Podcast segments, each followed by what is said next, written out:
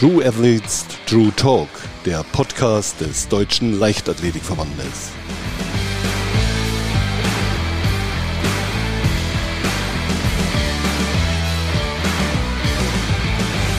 Herzlich willkommen zu einer neuen Folge True Athletes True Talk. Ja, heute haben wir einen klein bisschen anderen Einstieg in unseren Podcast. Heute haben wir uns gedacht, wir machen es ein bisschen zweigeteilt, denn bevor wir zum Trainer des Jahres, ähm, Uli Knapp, kommen, der dann auch ganz ausführlich zu Wort kommt, ist jetzt noch der Mediendirektor des DLV, Peter Schmidt, bei mir am Mikrofon. Herzlich willkommen, Pitt. Hallo Alex, grüße dich. Wir wollen die Gelegenheit ja nutzen, um ähm, ein bisschen über die Spitzensportkonferenz in Kienbaum, die in der vergangenen Woche stattgefunden hat, zurückzublicken. Wir beide waren ja auch vor Ort zusammen mit ähm, jede Menge anderen Trainerinnen und Trainern, Biomechanikern und vielen anderen wichtigen Menschen aus dem DLV. Und Kienbaum, lass uns da am Anfang noch ganz kurz drauf eingehen, denn Kienbaum ist ja nicht irgendein Ort. Das ist ja, ja schon fast ein magischer Platz für die, für die Leichtathletik. Ja, ich denke mal, alle Athleten, das sind nicht nur die Leichtathleten, sondern alle Athleten kennen Kienbaum. Es ist das Leistungssportzentrum für olympischen und paralympischen Sport, liegt in der Nähe von Berlin, außerhalb äh, sehr, sehr äh, einsam, sage ich mal, äh, im, im Wald fast schon versteckt, aber bietet eben optimale Trainingsbedingungen und zwar für alle Sportarten. Und ist ja auch ähm, geschichtlich echt ein spannender Ort. Also wenn ich da nur an diese Unterdruckkammer denke, ähm, in der die Höhenluft simuliert wurde. Das finde ich ähm, extrem spannend. Richtig, ist schon zu DDR-Zeiten genutzt worden und hier ist schon immer, sage ich mal, der Spitzensport hat hier die besten Trainingsmöglichkeiten gehabt, hat sich vorbereitet auf die großen Veranstaltungen, auf Olympische Spiele, auf Weltmeisterschaften, auf Europameisterschaften und der Deutsche Leichtathletikverband, der setzt natürlich sehr stark auf Chiembaum. Und das ist auch genau das Stichwort, weil du es gerade sagtest, Vorbereitung auf die großen ähm, Events. In der letzten Woche wurde tatsächlich nicht trainiert, sondern ja, mit Worten gearbeitet, kann man ja fast sagen. Also ähm, ich war vor Ort, um mit den leitenden Bundestrainern Interviews zu führen, indem wir halt so ein bisschen die Saison und speziell dann natürlich Olympia-Revue passieren lassen konnten. Und diese Interviews werden wir jetzt so nach und nach auf leichtathletik.de mit unseren Disziplinanalysen im Herbst, Winter halt dann so spielen. Du warst aber mittendrin in den Konferenzen und Sitzungen mit den, ähm, ja, mit allen Bundestrainern und Trainerinnen. Erzähl mal, wie läuft sowas ab, so eine Spitzensportkonferenz? Ja, es wird, es wird jede Menge analysiert. Es gibt viele Vorträge. Unter anderem war zum Beispiel auch Edgar Itt da, der Inspirationscoach, der ja früher selber ein erfolgreicher Leichtathlet gewesen ist. Ähm, dann hat natürlich die Chefbundestrainerin gesprochen, die Nachwuchsbundestrainerin Elke Bartschat. Ähm, es wurde viel analysiert und vor allem auch viel Selbstkritik geübt. Denn obwohl man natürlich mit Potters ganz vorne liegt, äh, will man sich jetzt nicht hinsetzen und ausruhen, sondern man hat mehr Potenzial abrufen können in Tokio, das weiß man. Und im kommenden Jahr wird es ja ein ganz besonderes Jahr geben. Es wird äh, zwei große Höhepunkte geben, die Weltmeisterschaften in Eugene im Juli und die European Championships in München im August, drei Wochen nach den Weltmeisterschaften. Und das muss natürlich nochmal besonders vorbereitet werden, um dort auch gut abzuschneiden. Wie war die Stimmung so insgesamt im Team? Was war da für dein Eindruck? Ich hatte nicht den Eindruck, dass man eine große Enttäuschung jetzt da spürt, sondern eher so eine Aufbruchsstimmung, dass man sagt, nein, man will zeigen, dass man es eben noch besser kann, als man, in, es in Tokio gezeigt hat. Und äh, es gab ja, die einzelnen Disziplingruppen hatten eigene Workshops. Äh, insgesamt wurde die Tagung um einen Tag noch ausgebaut, um wirklich ausreichend Zeit für Gespräche und Analysen zu haben. Und äh, ich hatte den Eindruck, dass das äh, sehr, sehr fruchtbar gewesen ist. Neben diesen ganzen Analysen und den Arbeiten auch in den kleinen Disziplingruppen war die Konferenz aber ja auch der Rahmen für die Ehrung der Trainer des gesamten Jahres. Also die Menschen sozusagen, die sonst immer so ein bisschen im Schatten der Athleten stehen und das ja auch ähm, durchaus so gewollt ist, aber diese Helden im Hintergrund hatten da jetzt halt auch dann nochmal so ihren Auftritt. Wie hast du diesen Moment da erlebt, die Trainerehrung? Also ich fand es erstens fantastisch vorbereitet, toll organisiert, auch wunderbar moderiert. Äh, es war ein sehr kurzweiliger Abend und man hat bei den einzelnen Trainern gesehen, wie sie sich einfach freuen, dass die Leistung einfach mal nicht nur anerkannt wird, sondern dass man auch mal darüber spricht, dass man sie ehrt.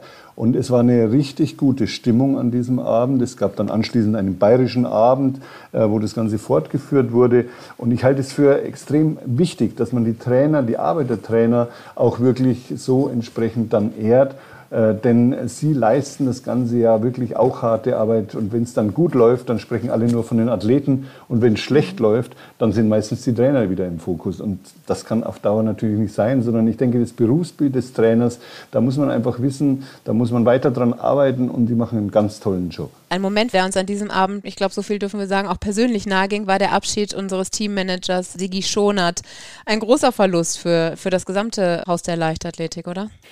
Also ich denke, das wird man erst noch mal so richtig spüren, äh, wenn Siege eben nicht mehr da ist. Man muss wissen, Siege Schonert ist zuletzt Teammanager gewesen. Er war seit 1993 beim Deutschen Leichtathletikverband, war Veranstaltungsdirektor, war in Kienbaum auch im Vorstand mit dabei, hat viele, viele Positionen in all den Jahren eingenommen. Unter anderem war der Vorsitzende des Betriebsrates beim Deutschen Leichtathletikverband an der Geschäftsstelle hier in Darmstadt.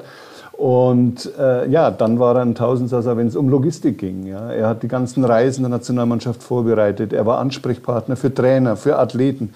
Ja, er ist Vertrauensperson gewesen und er ist vor allem eins, ein wunderbarer Mensch. Das können wir nur dick unterstreichen. Und wenn ich äh, dich richtig verstanden habe, werden wir in Zukunft ja auch einen, einen Podcast nochmal mit ihm speziell machen, wo wir nochmal ein bisschen, ja, so die drei Jahrzehnte Leichtathletik ja, mit ihm Revue passieren lassen. Ich, denk, ich denke, das, soll, das sollten wir auf jeden Fall tun, denn äh, Sigi Schonert, der kann so viele Geschichten erzählen, glaube ich, das, das, das könnte auch so richtig, richtig mhm. interessant werden.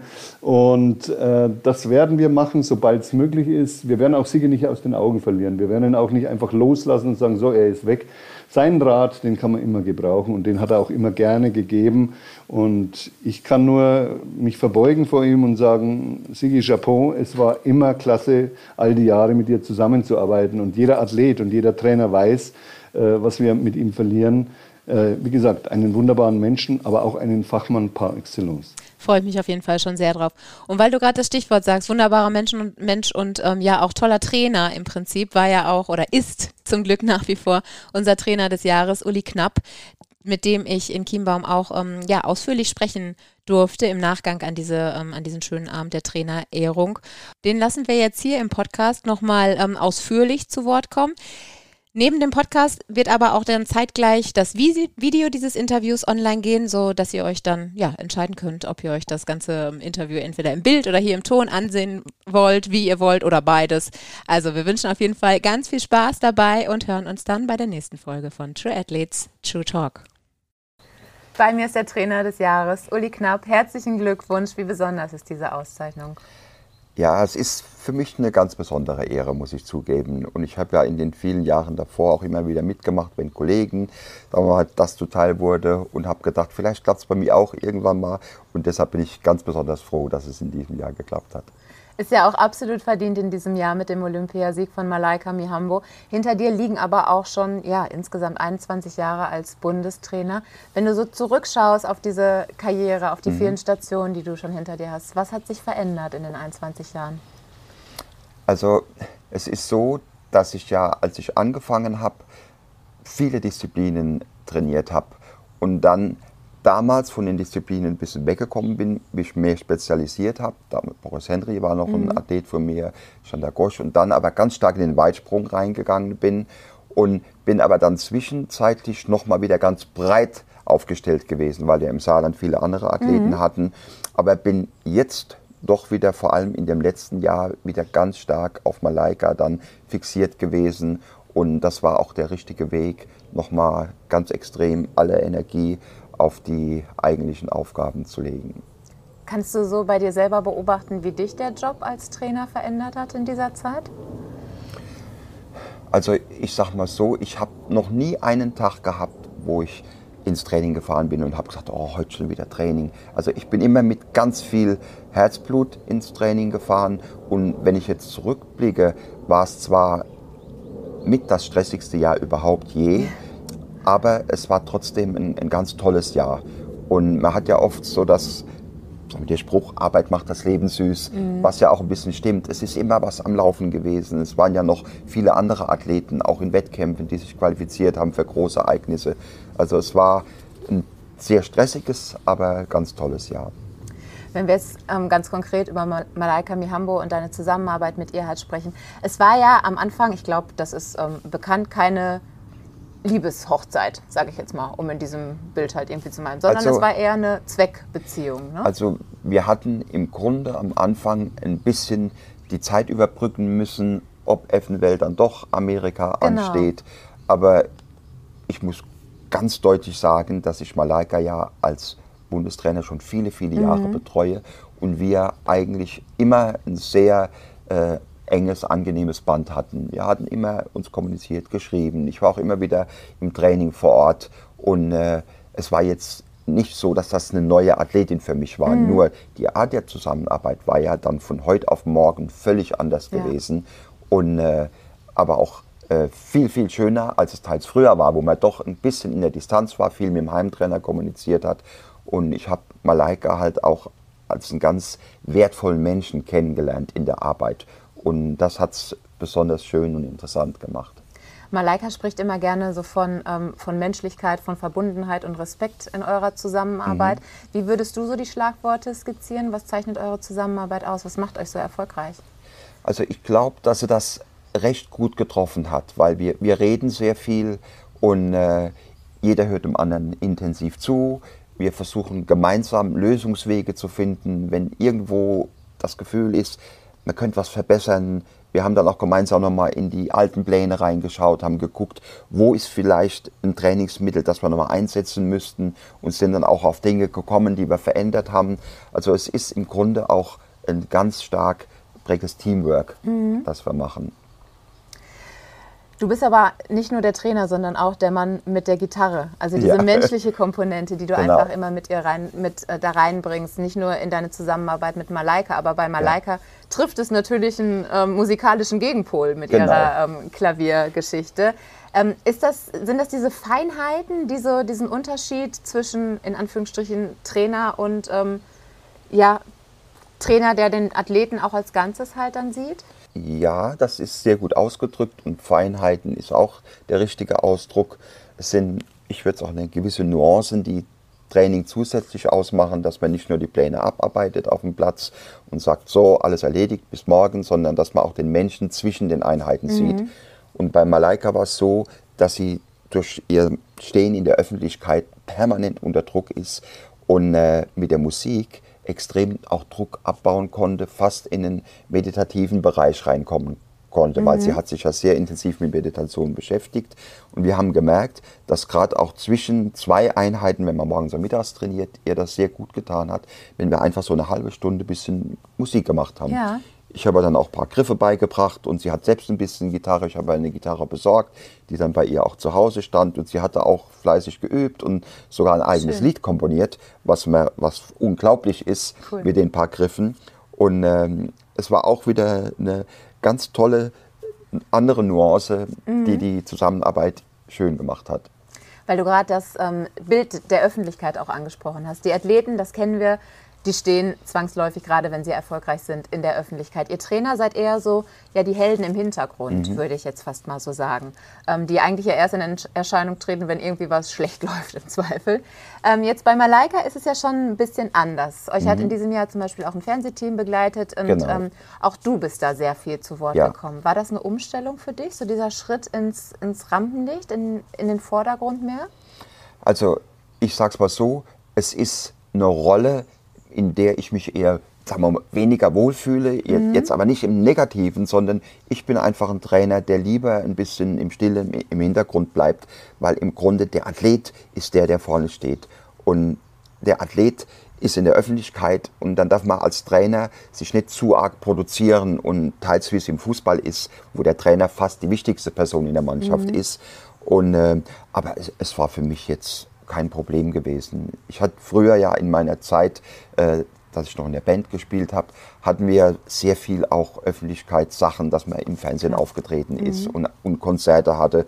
Und da war ich ein bisschen gewohnt, so Sachen zu machen. Aber es ist eher was, wo ich mich lieber zurückhalte, muss ich offen zugeben.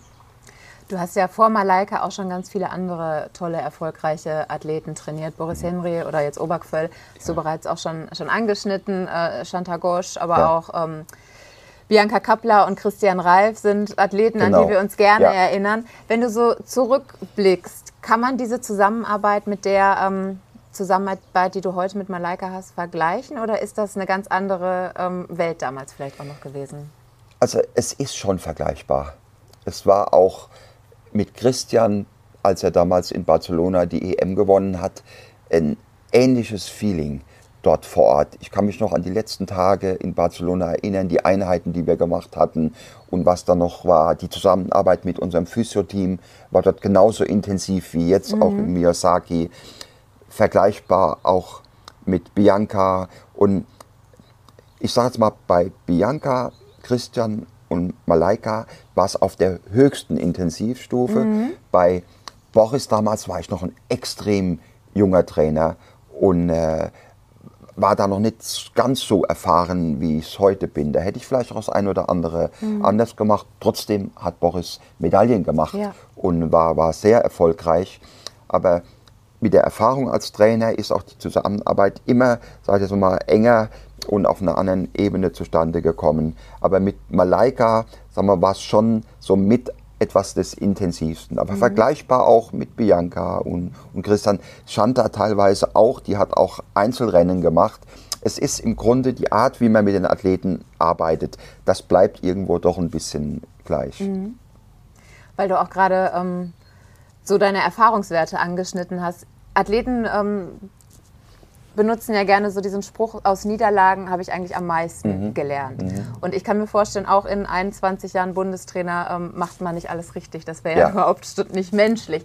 Ist das bei dir auch so, dass du sagst, aus den Fehlern ähm, von damals, da lerne ich heute noch oder das hat mich geprägt einfach? Absolut. Also das ist ja immer ein Regelkreis, den man hat. Man versucht irgendwo Störgrößen auszuschalten und ein bisschen gegenzusteuern. Und manche Fehler aus der Vergangenheit haben vielleicht sogar dazu geführt, dass heute die Goldmedaille dabei rausgekommen mhm. ist, wo man sich ein bisschen zu sklavisch an einen Plan gehalten wollte. Man wollte das, aber heute ist im Prinzip manchmal weniger mehr und man muss kleine Wehwehchen immer ernst nehmen. Manchmal hat man gedacht, ah, das muss doch gehen, probier's. Und dann mhm. hat sich mhm. doch eine Verletzung eingeschlichen und dann gab es eine längere Problematik.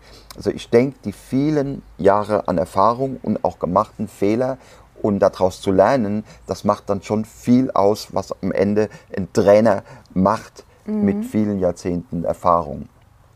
Du selber hast ja auch mal ähm, die Leichtathletik ausgeübt. Du warst Werfer, ähm, Speerwerfer, ich glaube Pfalzmeister mal. Du sagtest gerade nicht im Speerwurf. Genau, im Schleuderball war ich mal Pfalzmeister. ja. Im, Im Speerwurf war ich so bei deutschen Hochschulmeisterschaften, habe auch ein paar Zehnkämpfe gemacht, aber nie auf einem wirklich jetzt hohen, das war regionales Niveau und äh, ich habe schon ganz, ganz früh mit zwölf Jahren meine erste Trainingsgruppe gehabt. Ah, das ja. war als Vorturner, hieß das damals im Turnverein.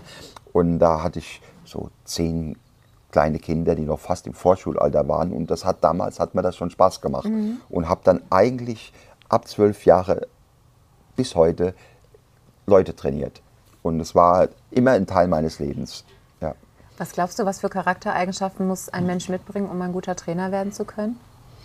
Also ich denke, man muss sich selbst ein bisschen hinten anstellen mhm. können. Und es klingt jetzt vielleicht auch ein bisschen blöd, aber man muss im Prinzip Tag und Nacht für den Athleten da sein. Weil die Athleten brauchen einen manchmal auch in einer, sagen wir mal, äh, schwierigen Situation, wo es vielleicht gar nicht so passt, aber man muss eigentlich immer verfügbar sein, was natürlich für die Familie manchmal nicht so einfach ist, weil man so 24-7 mhm. dann doch im Einsatz ist. Aber ich denke, man muss gewisse Opfer bringen, aber wenn man sie bringt, bekommt man sehr viel dafür zurück. Im Gegensatz. Dann. Wenn du jetzt an deine Zukunft mit Malaika oder auch insgesamt als Trainer ja. ähm, denkst, was sind da so Träume, die du dir noch erfüllen möchtest? Also es ist so, dass ich jetzt für die nächsten Jahre, den nächsten Olympiazyklus, noch intensiver mit Malaika arbeiten mhm. möchte. Das heißt, Malaika ist ja in der abgelaufenen Saison und davor ist sie nach Saarbrücken gekommen. Sie hat dort äh, teilweise eine Woche trainiert, dann bin ich wieder hingefahren für die Haupteinheiten. Sie hat aber dazwischen auch einiges allein gemacht. Mhm. Und ich möchte schon, weil wir aus der Zeit in Miyazaki gelernt haben, dass gerade das 1 zu 1 Training, dass das am effektivsten ist, wo man in jeder Einheit nochmal drehen kann und das mhm. vielleicht so und den Lauf vielleicht doch nicht und der war zu langsam, hier müssen wir anpassen.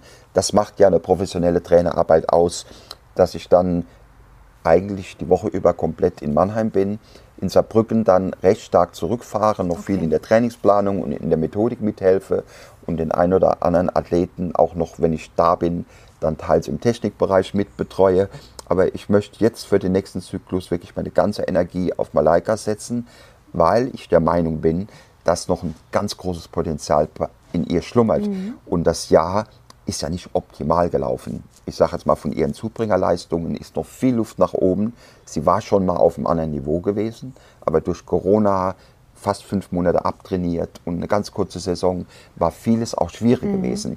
Und man kann nicht hingehen und kann fünf Monate Abtraining innerhalb eines Jahres ausgleichen. Man muss dann im Prinzip einen Schritt nach dem anderen machen. Und das Besondere war halt, dass es trotzdem in der Aufwärtsbewegung noch nicht in absoluter Topform funktioniert hat, die Goldmedaille zu machen. Das ist das Besondere der Saison, will ich mal sagen. Ja. Gibt es einen Ratschlag, den du jungen Trainerkollegen gerne mit auf den Weg geben würdest? Also ich würde den Ratschlag mitgeben, sich immer treu zu bleiben nicht irgendwo einen Trainer nachzuahmen oder irgendeine Rolle zu spielen, authentisch bleiben sozusagen und dass man zeitlebens sich weiterbildet.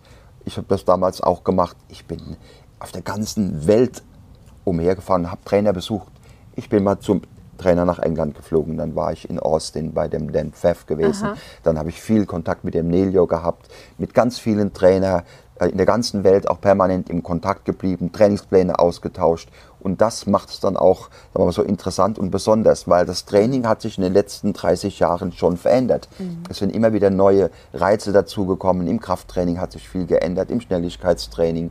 Und da muss man im Prinzip immer über den Tellerrand rausschauen und gucken, dass man auf dem absolut neuesten, aktuellsten Stand ist. Uli Knapp, herzlichen Dank für deine Zeit. Wir freuen uns auf noch ganz viele tolle Jahre mit dir und Malaika. Danke dir. Ich bedanke mich auch.